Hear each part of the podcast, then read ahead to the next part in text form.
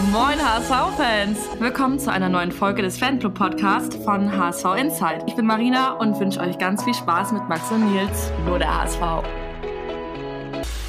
Moin und hallo zum HSV Insight Podcast, der neuesten Folge heute wieder ohne den HSV Nils, weil der Corona mitgebracht hat aus dem England-Urlaub.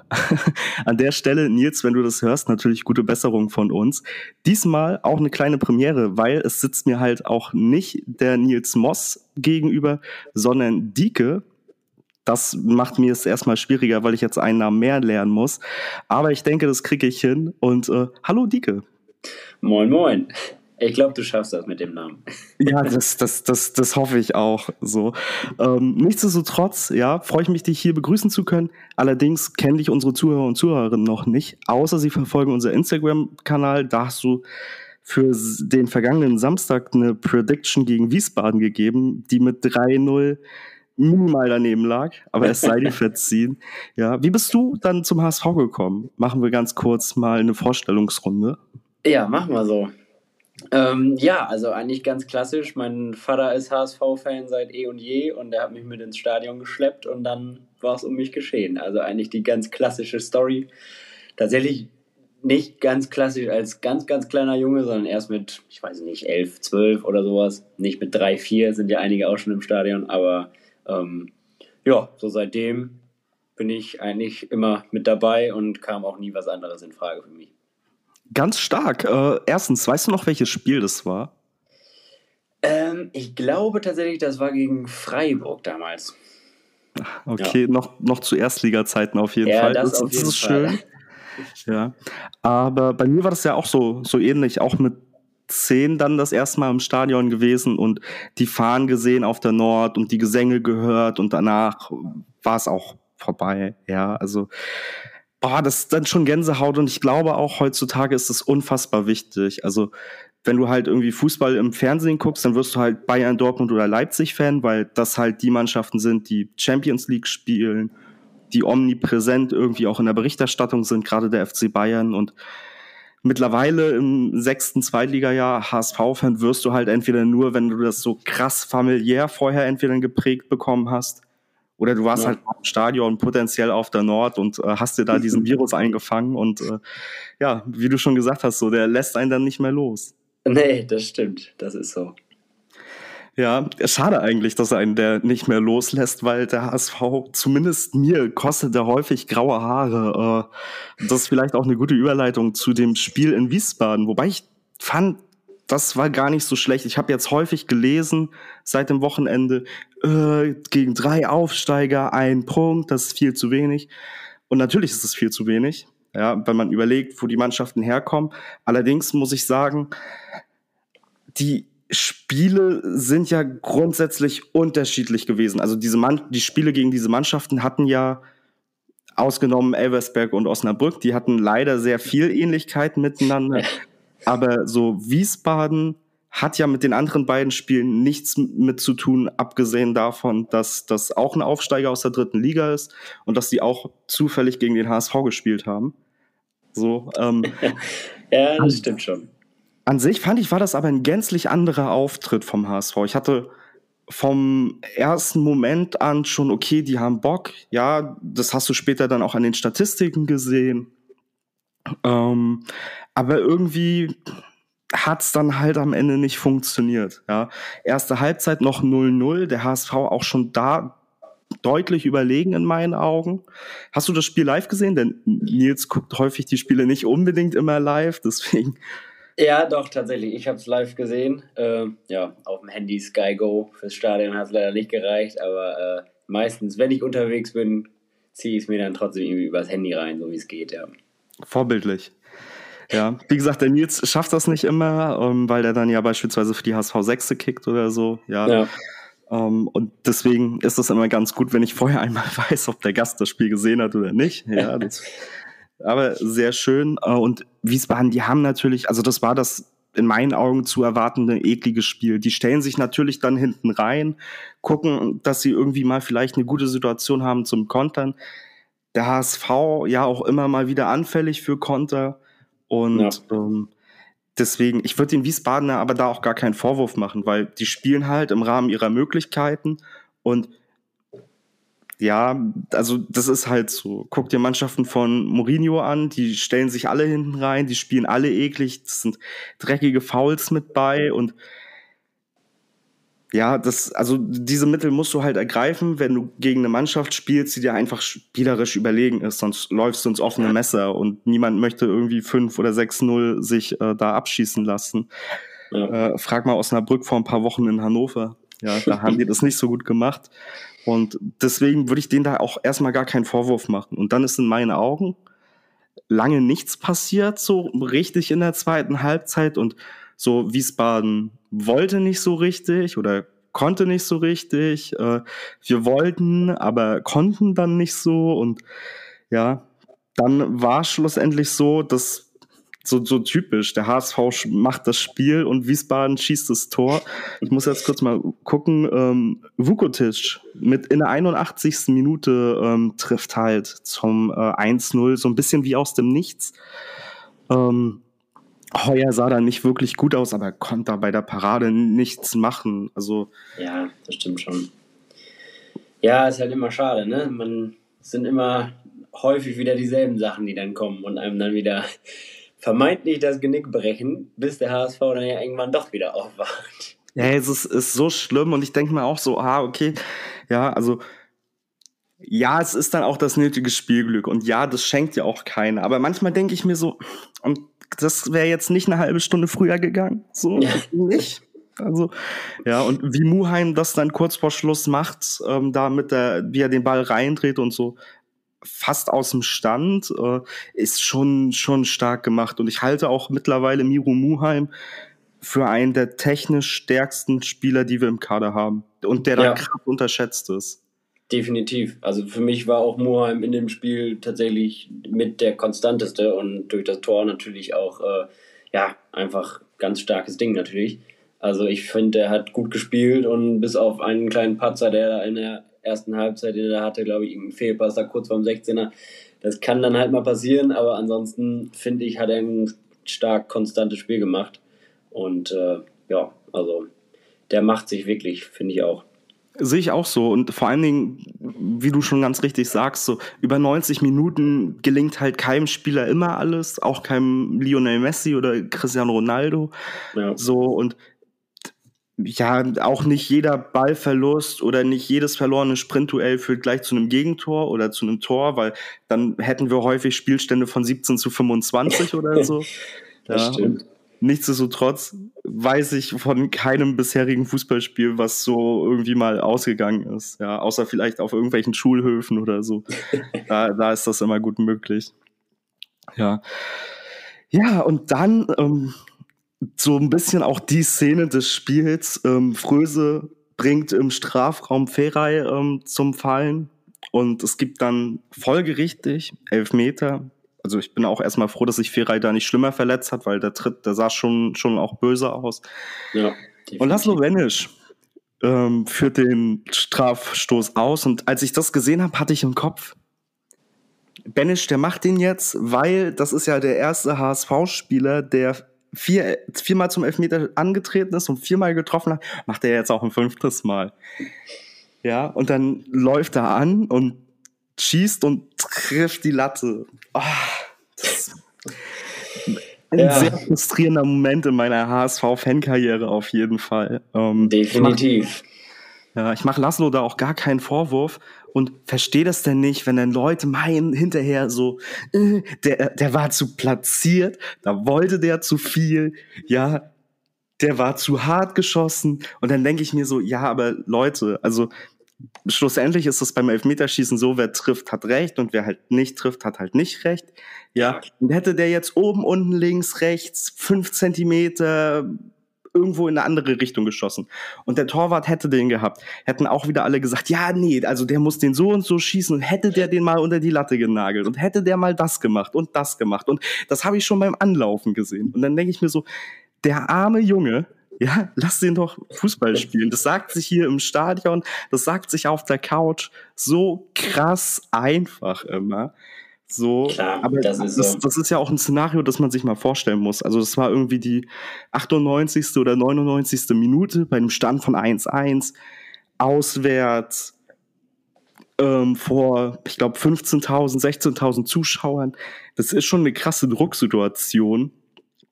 Ja, und, und es ha- hat halt diesmal nicht geklappt. Hat viermal davor geklappt und jetzt wieder nicht. Ähm, Richtig. Kann, kann halt passieren, ne? Also war jetzt ja nicht so, als hätte er ihn da ganz überheblich in die Mitte gechippt oder so. Dann kann man sich immer darüber streiten, ob das jetzt sein muss oder nicht. Ich meine, selbst da, wenn es funktioniert, dann funktioniert es. Ne? Dann sagt jeder Mensch, ist das eine coole Socke, ne? Ja, das, Und- das ist halt das, ja, wenn er halt in die Mitte schießt oder lupft oder was auch immer, ja, wenn er meint, rückwärts anlaufen zu müssen und den mit der Hacke machen will, Ja. wenn, wenn er reingeht, sagen alle, oh, hat der Eier, ja, und, Ja. und wenn, wenn die, also wenn er dann halt nicht trifft, dann heißt es immer, ja, aber so kannst doch kein Elfmeter schießen und, ah, ja, Karriere beendet. Ja. Und ich Ja, weiß nicht, stimmt. aber Andrea Pirlo hat mal so einen, so einen gechippten Ball in die Mitte in einem EM-Halbfinale geschossen und der natürlich reingegangen ist, weil es ist halt Andrea Pirlo. ähm, aber so, da diskutiert dann keiner. Aber wenn der Ja, dann halt nicht reingeht, dann sagen alle wieder so, oh, ja, Kreisklasse C, maximal. Ja, das geht bei sowas extrem schnell, da hast du recht. Ja, ja, da sind auch Fußballfans super ambivalent. Ja. Nichtsdestotrotz Ja. hat der Schiedsrichter dann gleich abgepfiffen und ja, das war es dann nicht mit dem, mit dem Sieg, leider. Aber ich muss sagen, das Unentschieden geht schon, wenn man vielleicht die HSV-Brille absetzt, in Ordnung, ja. Wiesbaden hat das defensiv wirklich sehr gut gemacht, hat dann ihre eine Chance, die sie gehabt haben, genutzt. Der HSV, da stimmte zumindest der Einsatz, nicht so das nötige Spielglück dann vor dem Tor. Ähm, natürlich kann man irgendwie sagen, Elfmeter, das ist eigentlich ein Tor, aber mir ist das zu einfach. Ja, So, hat und, man ja leider gesehen, dass das eben nicht immer so ist. Ne? ja, und die Statistik ist ja auch wild, also irgendwie 23 zu 2 Torschüssen und trotzdem steht es dann am Ende 1 zu 1, was dann auch immer zeigt, so, ja, manchmal funktioniert es halt nicht. Ich weiß nicht, hast du Bundesliga am Samstag geguckt? Äh, nee, tatsächlich nicht. Ja, Leipzig hat gegen Bochum gespielt und äh, der Bochumer Keeper äh, Manuel Riemann hat zwei Elfmeter von Leipzig gehalten. Am Ende geht das Spiel 0-0 aus. Und ähm, man hat so Tage, ja, also Ja, ja, definitiv. Also, ja, wie gesagt, man kann da, kann da äh, dem, dem Banish definitiv keinen Vorwurf machen. Das ist halt nun mal so, mal, mal hat man einfach das Glück dann eben nicht, mal rutscht der vielleicht mal einen Millimeter vom Schlappen, dann ist das eben so.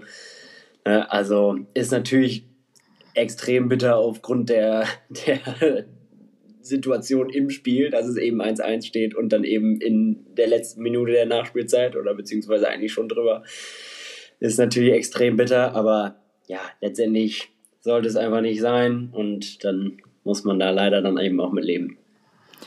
ja, nützt ja, nützt ja leider nichts. Also Nee, ich Leben meine, geht weiter. Also Ja. ja, so, so traurig das manchmal auch ist und so schwer einem der HSV das echt manchmal macht. Ja, das ähm, sowieso. Horror, Horrorszenario habe ich aber gestern erlebt. Fällt mir gerade ein, weil, weil wir von schweren Stunden gesprochen haben. Und die schwerste, meine schwerste HSV-Stunde war zumindest äh, letzte Saison in Sandhausen. Ja, das, das Spiel ähm, parallel dann mit Heidenheim und so. Und äh, ich komme gestern, ich studiere ja, ich komme gestern in die Uni. Bisschen später, weil mein Zug Verspätung hatte. Ansonsten bin ich mal sehr pünktlich, möchte ich an der Stelle nur mal gesagt haben. Und dann komme ich rein und da sitzt eine Kommilitonin im Heidenheim-Trikot und ich habe gedacht, ich gucke nicht richtig. Ich habe sie dann auch gleich gefragt, ob sie mich provozieren will. So. ähm, weil ich mit ihr an dem, auch noch ausgerechnet an dem Tag dann ein bisschen länger bleiben wollte, ähm, weil wir ein Referat vorbereiten mussten. Ja, und sie guckte mich so an, so, nö, wieso? Was dann? Ja, Heidenheim-Trikot. Ah, nee. Wir sind dann nicht länger geblieben. Wir haben dann nicht zusammen in diesem Referat gearbeitet. Möchte ich nur mal betont haben an der Stelle. Ja, ist äh, sehr gut. Ja, das, äh, das habe ich aber auch noch nicht erlebt. Die kommt sonst immer im Chelsea-Trikot, die ist Dortmund-Chelsea-Fan. Jetzt kann man fußballerisch davon halten, was man möchte. Aber wie gesagt, dann saß sie da in diesem Heidenheim-Trikot ähm, in der, im Kursraum und ich dachte so, sag mal, willst du, willst, willst du Stress oder was? Ja, dann wollte sie wohl einfach mit dir das Referat nicht machen an dem Tag. ja, ja, da hat sie, da hat sie gedacht, oh, was ist vielleicht hier die effektivste Methode, mir irgendwie den Typen vom Leib zu halten. Und sie ja. hat eine sehr effektive Methode gefunden. Sie hat eine sehr effektive Methode gefunden. Muss man, muss man halt so zweifelslos auch anerkennen. Also, wenn, wenn, wenn das der Hintergedanke war, dann erfolgreich. Ja. Ja, wer weiß. Man kann in die Leute nicht reingucken. Das, das stimmt, ja. Besser ist auch manchmal. das stimmt. Ja, boah, das war ein ziemlich ernüchterndes Auswärtsspiel. Für mich zumindest, für dich dann ja scheinbar auch und für viele andere HSVer auch. Hast du zum Spiel noch was zu sagen? Ist dir da noch irgendwas hängen geblieben, aufgefallen, was du, was du gerne teilen möchtest? Irgendeine Leistung vielleicht, die du herausheben möchtest oder wo du mal so richtig upwagen möchtest? ja, ich bin eigentlich nicht so der, der, der da über Leute upraged, aber ja, grundsätzlich fand ich, war eine grundsätzlich keine mega schlechte Leistung. Es war okay, man hat gesehen, dass die Leute kämpfen wollten und ja, es war halt einfach schade, dass dann alles nicht geklappt hat. Und ähm, ja, was mich einfach immer ein bisschen irritiert, ist, dass es dann eben nach dem 1-1 dann auf einmal ist die Kreativität dann doch wieder da, auf einmal spielen sie sich doch wieder Torchancen. Da frage ich mich immer, wieso gab das denn das ganze Spiel vorher nicht? Äh, ähm, oder zumindest in so vielen Phasen des Spiels nicht. Und ja, das ist einfach immer schade, aber ist ja auch irgendwo zeigt das ja auch oder zeugt das ja auch von der Moral vom HSV, dass die auch wirklich sagen, komm, jetzt können wir nochmal wieder. Und ich meine, ja, geht der Strafstoß rein, dann sagt man, Mensch, was war das für ein, für ein geiler, für ein geiles Zurückkämpfen vom HSV nach dem 1-0. Äh, ja, haben sie über Kampf und auch Wille wieder zurückgekämpft. So hat es eben nur fürs Unentschieden gereicht, aber auch das ist ja nun mal besser, als wenn wir da mit 1-0 Niederlage weggefahren wären. Von daher, müssen wir da einfach mit leben und nächstes Spiel geht's weiter. Ja, also bin ich auch der Meinung. Also überraschenderweise hat es auch kein HSV in die Kicker 11 des Spieltags geschafft. Ja, bin wundert's. Und ja, du, du sagst es schon ganz richtig. Am Ende hätte dann jeder gesagt, wenn der Elfmeter drin gewesen wäre, so, boah, was für eine Moral, ja, was, was für eine Willensleistung, Teamleistung. Ähm, ja, ich finde, man muss jetzt Tim Walter nicht anzählen. Um, wie gesagt, dazu fand ich den, den Auftritt zu differenziert im Gegensatz zu Osnabrück und Elversberg, was gerade Osnabrück wirklich eine Anti-Leistung war. Aktuell finde ich, ist man auf dem richtigen Kurs. Trotzdem zeichnet sich ja unter Tim Walter in meinen Augen zumindest ab. Ich weiß, Nils beispielsweise steht da ganz anders zu. Aber ja, dass, dass so manche Sachen man scheinbar nicht behoben bekommt. Und was für mich irgendwie immer ein, ein Problem ist, und da will ich jetzt mal beispielsweise Ferro jetzt vom Wochenende ausnehmen, weil ich glaube, als Torhüter kann er da einfach nicht anders agieren äh, in der Situation, ist, wir haben nicht so den klassischen Fehlerteufel drin. Ja, also wir haben nicht den Spieler, wo man sagt so, ah, Schwierig. Schwierig. Nee, ja. Das stimmt. Aber wir haben so sich wiederholende Fehlerketten drin. Also dann ist es heute mal Muheim, dann ist es morgen wieder Ramos, dann ist es drei Wochen später wieder Reis, ja. Und so zieht sich das. Und das ist so ein Ding, was mich persönlich aktuell so ein bisschen stört, dass man es scheinbar bei all den Schwierigkeiten, die man als Bundesliga-Trainer oder als Trainer einer Fußballmannschaft generell irgendwie hat mit Verletzungen, mit Sperren, mit nicht fit sein, mit tagesformabhängigen Schwankungen und so weiter, ja, dass man das nicht schafft, diese Fehler irgendwie zu unterbinden und wie gesagt, das kann innerhalb von 90 Minuten einfach passieren, dass du nicht jedes Laufduell gewinnst, nicht jeden Zweikampf gewinnst, nicht jeden Ball bekommst. Vollkommen legitim. Wenn daraus aber ein Gegentor erzielt wird, ist das extrem scheiße. Und wenn sich das häuft, ist das noch viel beschissener. So, und da würde ich mir einfach beispielsweise von Tim Walter wünschen, mal zu sagen, so, okay, ich sehe, wir fangen hier uns aktuell gerade sehr viele Gegentore. Wir gehen mit der Verteidigung einfach ein bisschen zurück. Ja, weil natürlich ist beispielsweise Miro Muheim so ein bisschen fehleranfälliger im Vergleich zu anderen Spielern, weil Muheim sehr, sehr offensiv, also sehr, einen sehr hohen Offensivdrang hat. Und im Gegenzug beispielsweise Dompe auf der linken Seite, für den ist das Spielfeld ab der Mittellinie zu Ende. So, der läuft ja nicht bis zum eigenen 16er. Ja. Und dann haben wir häufig diese Situation, okay, die Abwehrkette steht sehr weit vorne, steht Höhe der Mittellinie, auch Ferro steht sehr weit vorne. Und dann bist du eben am Ende sehr konteranfällig, weil die Absicherung steht extrem hoch und ein, zwei potenziell schnelle Bälle siehst du dann, fallen einem auf die Füße. Und der Unterschied zu Mannschaften in meinen Augen wie Wiesbaden, die man ja dann kritisiert, dass sie gegen den HSV Beton anrühren, ist, ja, die haben erkannt, okay, auf spielerischer Ebene können wir mit dem HSV nicht mithalten, da müssen wir anders spielen als gegen Paderborn, als gegen Elversberg und welche Mannschaften es da sonst noch so gibt. Bei Tim Walter habe ich immer das Gefühl, ob da jetzt Holstein Kiel kommt, ob da jetzt der VfL Osnabrück kommt, ob da jetzt Bayern München kommt, ja, ob da jetzt die Harlem Glo Globetrotters kommen oder weiß ich nicht, das Baseball-Team aus Detroit. Der HSV spielt immer gleich, ja. ja. Auf der einen Seite kann ich das nachvollziehen, weil mir so dieses Argument so, ja, bei Tim Walter weißt du, was du bekommst, zu einfach ist. So, das weißt du bei Guardiola, bei Mourinho und bei ganz vielen anderen Trainern auch so. Ähm, ja, aber ich weiß nicht, ja ob das dann daran liegt, dass, dass die dann innerhalb des Spiels auch so viel verändern oder ob das halt so einfach dann am Schluss endlich ein Spielermaterial einfach liegt. Ja, Erling Haaland, dem kannst du den Ball geben, der wird in zehn Spielen sieben bis neunmal vermutlich treffen. Ja, so Klar, passieren. aber ich meine, gut, auch, auch, so ein Spieler muss natürlich irgendwie bedient werden. Ne? So einfach pauschalisieren kann man das natürlich dann auch nicht immer. Und ja, also ich weiß auf jeden Fall voll, was du meinst. Ne? Also teilweise kommt einem das ja wirklich so vor, als wäre, ich meine, gut, Tim Walter ist nun mal irgendwie, irgendwie dann auch ein bisschen naiv in der. Sehr, sehr eigen ne? zumindest, ne? ja. Ja, richtig, ne? Also ich, ich weiß das auf jeden Fall. Ich meine, selbst Borussia Dortmund, die natürlich in der Bundesliga dann eben äh, super offensiven Fußball spielen, die stellen sich dann in der Champions League oder so gegen Paris natürlich auch ein bisschen defensiver ein. So ist dann nun mal so, ne? Also, oder gegen andere starke Gegner. Das ist, da meckert dann letztendlich auch keiner, ne? Also.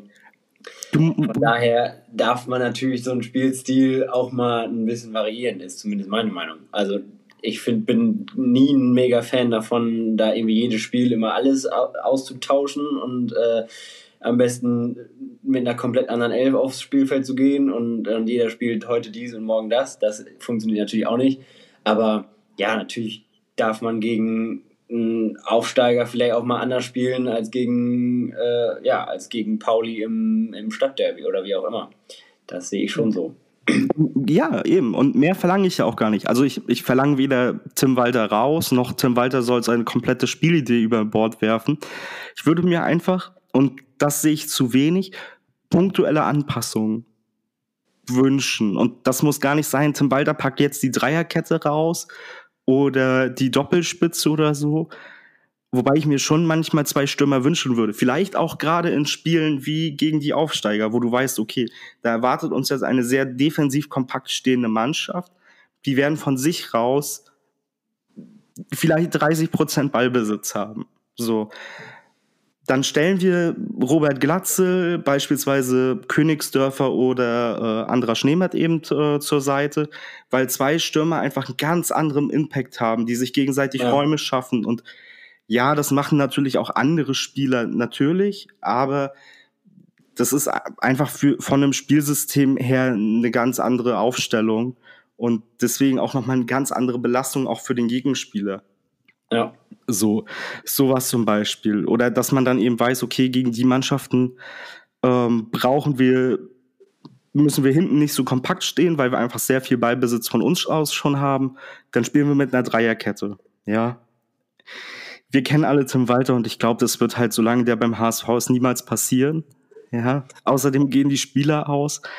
Aber ja, ja also deswegen, ich glaube, es wären so minimale Anpassungen oder auch einfach so zu verstehen, ähm, zu, dass man sagt so, okay, wir spielen jetzt irgendwie, keine Ahnung, gegen Fortuna Düsseldorf, ja. Wir sind momentan hinten nicht gut besetzt, weil Verletzungsausfälle, Sperren und so weiter. Dann versuchen wir nicht, dass Reis in eine Mefo-Rolle gedrängt wird, so, weil der zum Beispiel ja. ausfällt, sondern wir, versuch, wir versuchen mit der Abwehr ein bisschen weiter hinten zu stehen, uns kein Gegentor zu fangen und irgendwie wird's Robert Glatze, Jatta, Dompe, Banish oder wen man da auch immer alles vorne hat. Irgendjemand wird da vorne schon ein Tor schießen. So. Also, wie schlussendlich ja dann auch irgendwie beim FC Bayern München, ja, wo man sagt so, okay, ja. wir, wir fangen uns irgendwie in der Champions League beispielsweise keine Gegentore ja, dann wird da vorne schon irgendjemand. Die Mannschaft ist so gut besetzt, 90 Minuten ohne, also ohne eigenes Tor passiert den Bayern recht selten. Ja. ja, ja, klar, auf jeden Fall. Ja, und auch das dürfte in der zweiten Liga eigentlich auch schon der Anspruch vom HSV sein. Ne? Also, ich meine, wir machen ja auch viele Tore, so ja nicht. Ne? Also, aber wir bekommen leider auch zu viele rein. Das ist einfach in der letzten Zeit einfach so. Das liegt natürlich auch an dem generell relativ, ja, äh, offensiven Spielstil mit hoher Abwehrreihe etc. Ne? Aber und natürlich auch generell risikobehaftet, viel hintenrum und äh, Hauptsache spielerisch hinten raus. Ne? Was ich an sich auch gut finde. Ähm, aber natürlich kann dann kann man sich dadurch natürlich auch mal eine Bude fangen. Das, das ist, ist richtig. Ähm, ich denke mir auch, auf der einen Seite, das ist ich finde, wir spielen schönen Fußball. Ich finde jetzt, wir spielen Voll. nicht unattraktiven Fußball. Und es ist halt auch Spektakel. Also wenn du zum HSV gehst oder HSV äh, dann zu Hause am Fernseher einschaltest, weißt du, da passiert was. Da, da kriegst du was für dein Geld. Ja. Mal passiert fast ein bisschen zu viel für, mein, für meinen Geschmack, aber ja, definitiv. Langweilig wird's nicht. Das, das, das stimmt. Da kann ich dir auch in beiden Punkten zustimmen. Und ja, ach, ich habe ja auch keine Lösung. Es ist ja nicht so, dass, dass, dass mich jetzt Tim Wald anruft und sagt so, ey, du, Max, sag mal, ja, was, wie würdest du da handeln? Und ich erzähle dann Tim Walter meine drei schlauen Sätze, ja, und dann sagt er hinterher zu mir, ach du Loser, du kannst gar nichts und legt wieder auf, ja, also so ist das ja nicht. Aber man, man denkt ja auch, und mir geht's da ja auch nur wie vielen anderen HSV-Fans so am Ende des Tages, man, wie gesagt, das sind so wiederkehrende Muster irgendwie unter Tim Walter, dass wir uns einfach gegen solche Mannschaften schwer tun. Und natürlich hat auch jeder irgendwo sein Kryptonit. Guardiola tut sich immer schwer, wenn er gegen Klopp spielt, so als Beispiel, ja. Ja.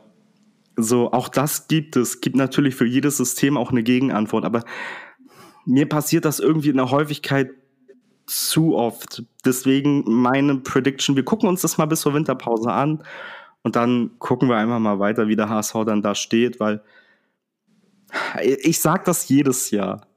Wir müssen jetzt irgendwann mal aufsteigen, sonst fällt halt dieses Kartenhaus HSV irgendwann in sich zusammen, weil dann kommt halt mal eine Saison, da werden wir Zwölfte. Ja, und ob dann das Stadion noch so ausverkauft ist und ob dann die Trikots noch so schnell weg sind, ist halt ja. immer dann so die Frage. Momentan lebt sich das so ganz gut, aber irgendwie, also ja, das kann halt ja nicht ewig so weitergehen. Entweder wir steigen mal auf oder der Rest bröckelt mal. Ja, das, das stimmt schon. Ich meine, ich würde lieber den Aufstieg nehmen. Ja, definitiv, ich auch. ja, man kann ja, man kann ja einfach nur mega froh sein, dass da der Zusammenhalt einfach noch mehr wächst in der zweiten Liga. Also, dass immer noch mehr Fans dazukommen und Stadion ist immer voll. Das ist ja schon der Wahnsinn. Also, da kann man ja, kann man ja gar nichts anderes sagen. Aber trotzdem würde man sich natürlich freuen, wenn es dann endlich auch mal klappt. Also ich bin ja schon froh, dass wir überhaupt nach den ganzen Rückschlägen jetzt nacheinander, äh, dass wir noch Zweiter sind. Also da können wir ja schon froh sein, mehr oder weniger. Wir sind ja einfach in Schlagdistanz. Und äh, ja, also ich meine, hätte ja auch anders laufen können. können auch, wenn die anderen ein paar mehr Punkte geholt hätten, dann wären wir vielleicht auch zwei, drei Plätze schon wieder weiter unten. Und dann wird es immer wieder schwierig. Also die große Krise ist ja jetzt nicht da. Wenn wir jetzt einfach anfangen, mal wieder vernünftig zu spielen. Und zu Hause klappt das ja Gott sei Dank immer ganz gut. Von daher bin ich da auch guter Dinge, dass das dann gegen Fürth auch schon wieder anders aussieht. Wir beantragen jetzt einfach, dass wir einfach die komplette restliche Saison zu Hause spielen können und dann ja. äh, ist der Aufstieg ich sicher. Genauso. Ja. Genau. Ja, aber boah, ich, ich bin gespannt, ja. Das Gute ist, es wird ja beim HSV nicht langweilig und das nimmt ja auch immer abstruse Züge an. Ähm, ich würde jetzt mal vom Spieltag weggehen. Ich glaube, dazu haben wir soweit dann auch alles gesagt. Und ähm, ja, ich gucke so bei den News rein, die ich unter anderem auch äh, diese Woche bei uns im HSV Inside Broadcast reingestellt habe. Und ey, also ich bin ja bei anderen Vereinen nicht ansatzweise so dran. Aber ich weiß immer nicht, ob das nur, ob das nur so ein HSV-Ding ist. Also beispielsweise Jatta. Jatta hat aktuell, ähm, oder was heißt aktuell, der hat schon länger einen Prozess am Laufen gegen einen Ex-Berater von ihm, der noch äh, Geld von Jatta fordert, rund äh, 1,3 Millionen Euro. Und dieser Fall ist halt super abstrus, weil sein ehemaliger Berater hat, also beruft sich auf eine mündliche Vereinbarung, ja, gibt keine Schriftstücke dazu. Und ähm, am Montag war da der dritte Prozesstag, an dem Jattas ehemaliger Berater weiter behauptet, Jatta und Jattas aktueller Berater ähm, haben eine Vereinbarung getroffen, die ihm 10% aller Einkünfte Jattas als Profis zusichert, bis zum Karriereende von Jatta. Was ich schon mal erstmal ganz komisch finde, aber auch so denke so, ja, okay, das, das ist natürlich einfach verdientes Geld irgendwie. Definitiv. Ja, und ähm, dann haben die jetzt halt Zeugen wieder einbestellt ins Gericht, dann, äh, die dann anfingen von irgendeinem Treffen in einem Bremer Burgerladen zu erzählen, äh, wo Jattas ehemaliger Berater, Jattas neuem Berater und Jatta eben diese Klausel erzählt haben soll und Jatta soll dabei genickt haben. Und das ist so, so ganz abstrus. Dieses, dieses angebliche Treffen war vorher nie irgendwie Teil der anderen Prozesstage. Und äh, dann sollte noch die Ex-Frau vom ehemaligen Berater verhört werden, aber die konnte aus gesundheitlichen Gründen nicht. Deswegen steht jetzt im November nochmal ein neuer Termin an. Und das ist so abstrus. Und ich denke mir so, ja gut, bei der Summe kann man es ja auch einfach mal probieren. Ja, und was, was dann auch kurios ist, ähm, warum ich hier von Yattas aktuellem und Yattas Ex-Berater rede, ist, die haben beide denselben Nachnamen. Ja, die sind weder verwandt noch verschwägert miteinander. Die heißen aber beide mit Nachnamen Aktas. Ähm, der eine Mahmoud und der andere Effe oder Efe. Entschuldigung für die, für die verkehrte Aussprache, ganz sicherlich. Aber ah, das finde ich auch schon wieder so skurril. Ja, das, klingt wie eine schlechte GZSZ-Folge. Ja, definitiv. Ja, da fragt man sich wirklich, ob das nur beim HSV so existiert oder ob das einfach überall so ist. Aber ja, ich glaube, bei uns ist es schon gehäuft, auf jeden Fall. Ja, in, in Hamburg ist das alles ein bisschen extremer, ja. Was leider auch schade ist, ist, ähm, Sebastian Schonlauf fällt mindestens drei bis vier Wochen aus. Tendenz sogar potenziell länger nach seinem Faszieneinriss, mit dem er die komplette Vorbereitung schon verpasst hat und auch die ersten Spieltage, ähm, ist die Verletzung dann einfach am sechsten Spieltag in Elversberg wieder aufgebrochen. Seitdem fehlt er auch, ja, und ja. kann aktuell keine Sprints absolvieren, keine abrupten Richtungswechsel, ähnliche Belastungen, die ja nun im Fußball sich nicht vermeiden nicht ganz lassen. sind. Ja. ähm, weil man da auch einfach von Seiten des HSV Angst hat, dass die Verletzung irgendwie sich verschlimmert, die Ausfallzeit länger wird, weil Bascho einfach auch als Kapitän natürlich ähm, ein super elementarer Bestandteil einfach dieser Truppe ist. Wobei ich auch das Gefühl habe, dass sich mittlerweile Hachi Kadunic und äh, Ramos da immer besser einspielen.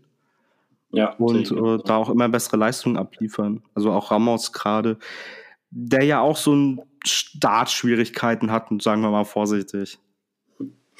Ja, das stimmt. Aber ja, ich sehe das genauso. Also die spielen sich da schon ein bisschen ein. Und man, die Zeit muss man dann einfach den Leuten vielleicht auch irgendwie mal geben. Das denke ich auch. Gerade beispielsweise bei Hace Kadunic, auch wenn er schon vorher Deutsch konnte, so ein bisschen. Und ich weiß gar nicht woher. Also habe ich mich jetzt auch nicht schlau gemacht, aber auch schon, schon eher unüblich, dass der, ein Spieler, der aus Russland verpflichtet wird, in Schweden aufgewachsen ist und einen bosnischen Pass hat, irgendwie Deutsch spricht. Also das wäre jetzt nicht meine, meine, meine erste Idee gewesen. Nee. Ähm, war ich aber überrascht und ähm, das verkürzt natürlich so einen Eingewöhnungsprozess, aber der ist halt trotzdem da. Also du bist vielleicht dann auch irgendwie damit beschäftigt, so wegen Wohnung, wegen Familie, gerade wenn du aus Russland dann verpflichtet wirst und so weiter, da spielen ja noch so ganz viele andere Dinge mit und ähm, ja, ich, ich stelle mir das immer nicht so einfach vor. Ja. Anstatt ja, dann zu sagen, so, mh, hm, der ist Fußballprofi und der macht das sein ganzes Leben und der kommt jetzt hier nach Hamburg und der muss funktionieren und das ist egal, ob der in Hamburg, in Rostov, in Mallorca oder weiß ich nicht, Brasilien spielt. Ja, und ich denke mir halt so, mh, hm, doch, ich glaube, da sind schon ganz schön viele Unterschiede. Ja, ja, auf jeden Fall. Und ja, das fängt ja beim Spielsystem an und hört dann natürlich auch einfach bei den privaten Sachen, die einfach nebendran mit reinspielen, auf, so wie du gerade schon gesagt hast. Richtig, Bewegungsabläufe, wie verschiebt man sich in welchen Situationen mit der Mannschaft und so weiter, wie sind die Laufwege. Ähm, ja. Das ist ja schlussendlich mehr oder weniger alles einstudiert. Das würfeln die Spieler ja nicht auf dem Spielfeld. Genau. Ja. Ja, und dann zu einem anderen Thema. Hast du dich da ein bisschen eingelesen bei, bei Vuskovic? So ein bisschen, ja. Ich habe es immer mal wieder verfolgt, natürlich, aber ja. Ja, es, es ist auch, auch das komplex. ist ein schwieriges Thema. Richtig schwieriges Thema, weil es auch so komplex ist und auch so, oh, ich weiß nicht, wie es dir geht, aber ich kann es mittlerweile auch nicht mehr so richtig hören. Ich würde mir einfach für den ja. Jungen auch wünschen, dass er da jetzt endlich mal durch ist, ähm, Haken hinter, im Idealfall keine vier Jahre Sperre hat, sondern gleich wieder zur, zur Mannschaft auch dazu stoßen kann. Wobei ich glaube, auch wenn er sich privat fit hält und so weiter, wird er sicherlich nochmal seine Anlaufzeit brauchen. Auch wenn Auf er die Mannschaft kennt und so weiter, ähm, wird er vermutlich erstmal ein bisschen hinten dran sein. Nichtsdestotrotz ist das natürlich einfach eine super Möglichkeit, den wieder im Kader zu haben und äh, Klar den auch für die Mannschaft und auch einfach für den privat, dass er das, das ganze Thema dann hinter sich hat. Ja, weil da ist es jetzt so, dass in knapp zwei Monaten das Verfahren vom Kass startet. Ähm, die Bestätigung des Termins, die steht noch aus, weil aktuell einfach die Verfügbarkeit aller Zeugen koordiniert werden muss. Ja, die soll aber zwischen dem 6. und dem 8.12. stattfinden. Und alle ähm, entsprechenden Verfahrensparteien haben sich schon den Termin im Kalender geblockt. Also da wird so jetzt aller Voraussicht nach nichts mehr passieren. Der Termin steht soweit. Es gilt jetzt halt, es gilt jetzt halt nur so, okay, kommt die Partei am 6. oder am 8., äh, kommt die am 7. oder am 8., kommt die am 6. oder am 7., so, ja. wie passt das da irgendwie am besten für alle Beteiligten? Ja, und vor dem Kass ist das halt so, da gibt's halt nur, entweder wird Vuskovic rückwirkend freigesprochen mit sofortiger Wirkung oder wird halt rückwirkend für vier Jahre bis November 2026 gesperrt, was dann trotz jungen Alters vermutlich auch das Karriereende eben bedeutet. Ja. Ähm, weil dann ja auch einfach so ein Stempel einhergeht mit. Und äh, ja, boah, den möchte ich nicht tauschen. So, also. Nee, das sowieso nicht. Ja, ist schon, schon verrückt. Also es ist wirklich, äh, ja, also es wäre, wie du schon sagst, also wenn das, wenn er da äh, nicht freigesprochen wird, dann, dann war es das, ne? Also es ist, ist schon ein Riesending. Also da ist ja nicht so, dass das eben nur für den HSV eben äh, jetzt gerade auch scheiße ist, dass er nicht mit, mit dabei sein kann und vielleicht auch länger nicht dabei sein kann, sondern das ist ja eben auch eine komplette Karriere, die da eben am seidenen Faden hängt. Definitiv. Und vor allen Dingen wird es auch interessant sein, sollte Vuskovic dann Recht bekommen und freigesprochen werden. Behält sich ja der HSV Regressansprüche gegenüber der WADA bzw. der NADA eben vor, weil man sagt, okay, ähm, Gehaltskosten, wir konnten den Spieler nicht einsetzen, wegen dem, weil wir den Spieler nicht einsetzen konnten, ähm, ungerechtfertigterweise sind wir nicht aufgestiegen. Ähm, Marius Marktwert ist von 5 Millionen auf null gefallen. Äh, so, ja, ja. Der, der ersetzt uns irgendwo auch diesen, diesen Wertverlust. Ja, und das wird natürlich auch spannend sein. Und ich glaube, also ich kann mir auch nicht vorstellen, dass der HSV da in allen Sachen, sollte das soweit kommen, Recht bekommt, weil danach kann vermutlich die, die WADA dann äh, zumachen bei den ganzen Kosten, die dann da auch auf die zukommen würden. Also ich weiß nicht, mit wie viel Geld die intern hantieren, aber weiß nicht, ob das so, so, so ein rentabler Laden ist. Ja, das weiß ich auch nicht. Aber ja, wer weiß. Ne? Also das wird man alles sehen. Aber da hängt schon äh, an etlichen Seiten sehr, sehr viel dran, definitiv. Auf jeden Fall. Und vor allen Dingen, also ich würde da ja gerne mal Mäuschen spielen und äh, da mal in so, so Bericht, also so in diese, diese Bücher gucken, bilanziell einfach gucken, so, oh, was macht denn die, was macht denn die WADA? Oh, was kostet denn so ein Test? So, das äh, würde mich schon reizen. Ja, Vuskovic Seite hat auf jeden Fall ein neues Ass im Ärmel. Ähm, es gibt das Gutachten eines kanadischen Proteinchemikers, ähm, das wohl aussagt, dass äh, der HSV-Profi bei Trainingskontrollen im September 22 eben falsch positiv getestet worden ist. Der wird auch extra zum Kass dann eingeflogen, hält da sein Plädoyer.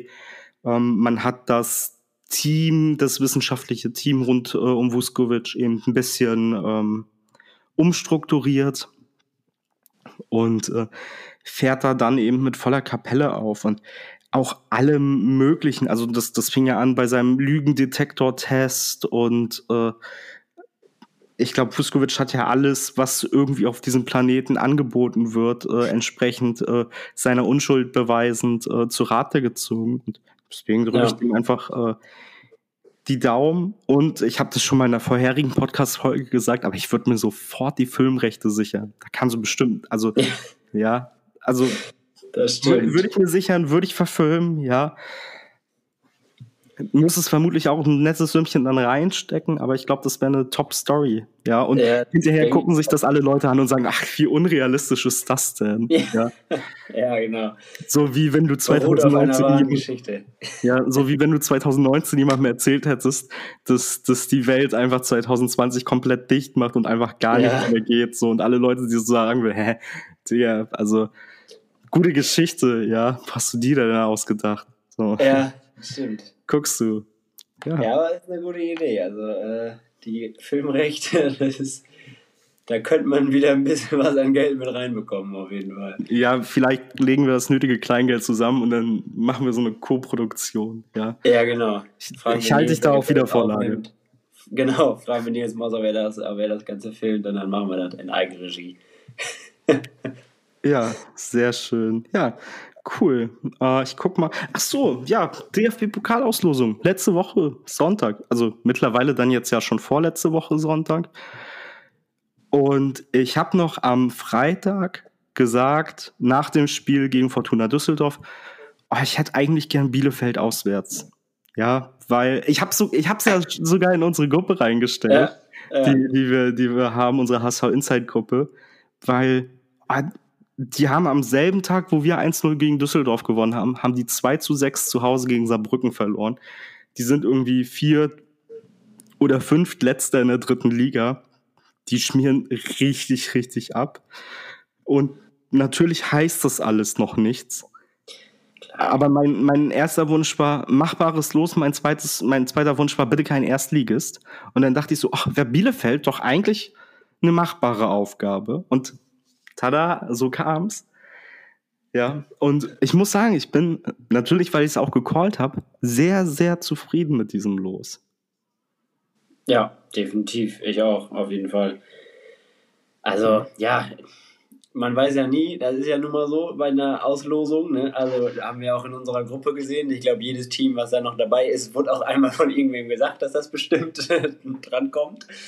Ne, aber ich war auch einfach nur froh, dass es kein, kein Erstligist geworden ist. Also ja, oder auch Stadtderby gegen St. Pauli hätte ich nicht gut gefunden. Also ich wäre natürlich zu dem Spiel gegangen, so ist es nicht, aber so, nee, ich verstehe, warum sich das Leute wünschen, aber ich denke mir so, boah, das Spiel ist ja jetzt auch beispielsweise Anf äh, Ende Oktober.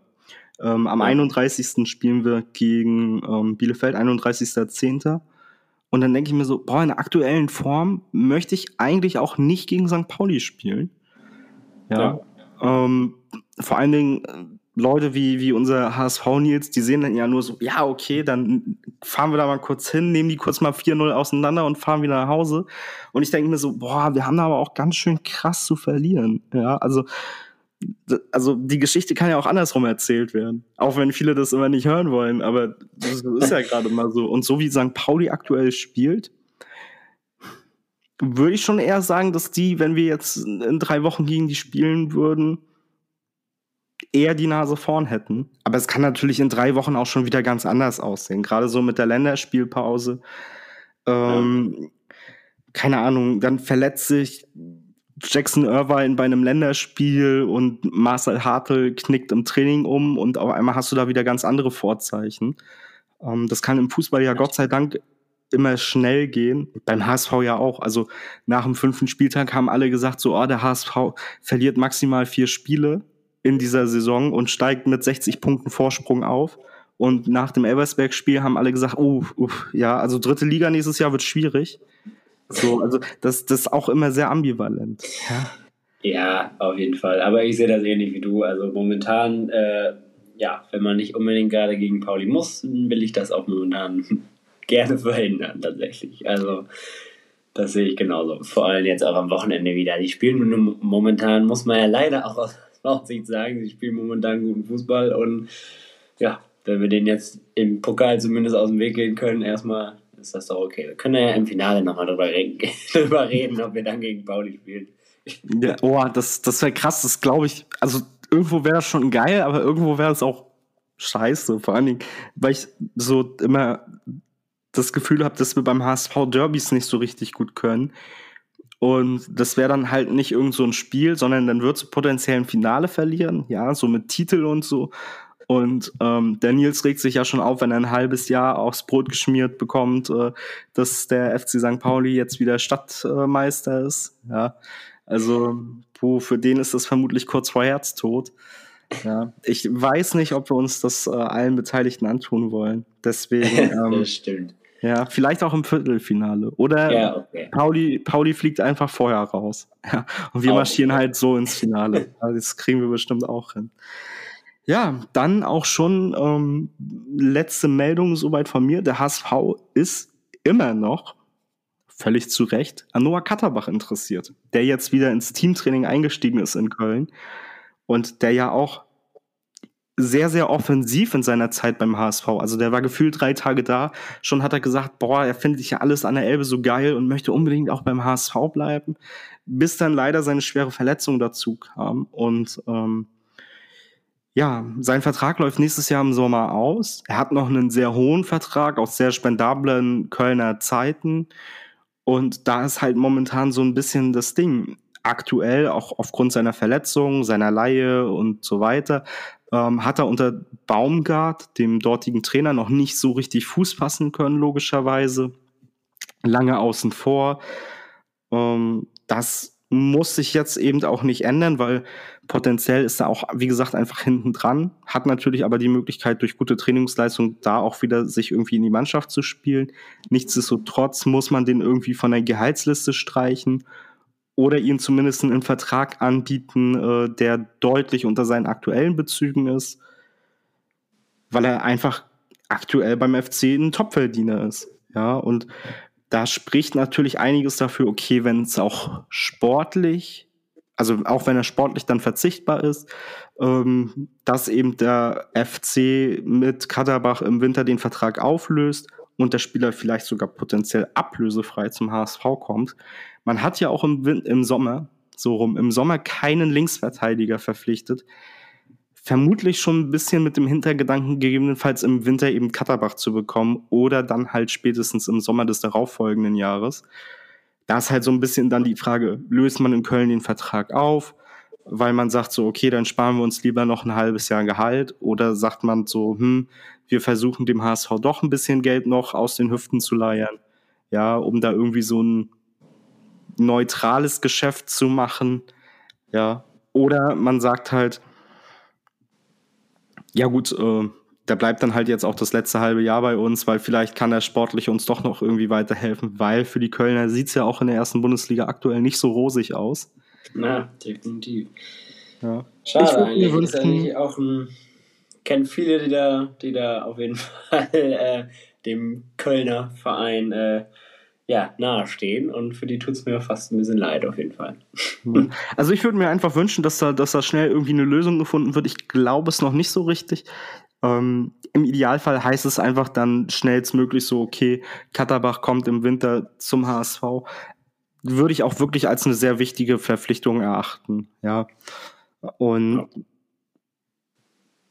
glaube jetzt nicht, dass das, also in meinen Augen sollte das jetzt nicht das Zünglein an der Waage sein bezüglich des Aufstiegs. Aber Katterbach, deutscher U21-Nationalspieler, links wie rechts in der Verteidigung einsetzbar, ähm, hat letztes Jahr oder letzte Saison bei uns richtig gute Spiele gemacht, flankenstark, zweikampfstark und äh, da stimmt einfach der Einsatz ganz offensichtlich, woher auch immer, stimmt da voll die Identifikation mit dem Verein. Weiß nicht, wo das herkommt, aber ähm, solche Leute begrüßt man natürlich immer super gerne und deswegen ja freue ich mich, wenn das klappt. Freue mich, wenn, wenn Vuskovic äh, bald wieder irgendwie zum Team gehört und er da hoffentlich dann auch endlich entsprechend äh, als äh, unschuldig erklärt wird. Ja, und äh, dann war es das soweit von mir. Hast du noch was, Dike? Tja, tatsächlich eigentlich nicht so wirklich. Also ich glaube, wir haben ja das meiste schon mal angesprochen, auf jeden Fall. Ja. also alles gut. Sehr schön, ja. Dann wünschen wir euch viel Spaß beim Hören dieser Folge. Liked uns, also liked den Podcast, teilt den Podcast, bewertet den Podcast, gibt Feedback, ja, schreibt uns über unsere Instagram-Kanäle an, über den HSV Insight-Kanal. Und was nicht alles, ja. Und äh, dann gute Woche, Länderspielpause ist und dann hören wir uns hier nächste Woche hoffentlich wieder rechtzeitig und vielleicht mal wieder mit dem HSV Nils. Ciao, ciao. Dike, dir auch. Ciao, ciao und äh, nur jo. der HSV. So sieht's aus, nur der HSV.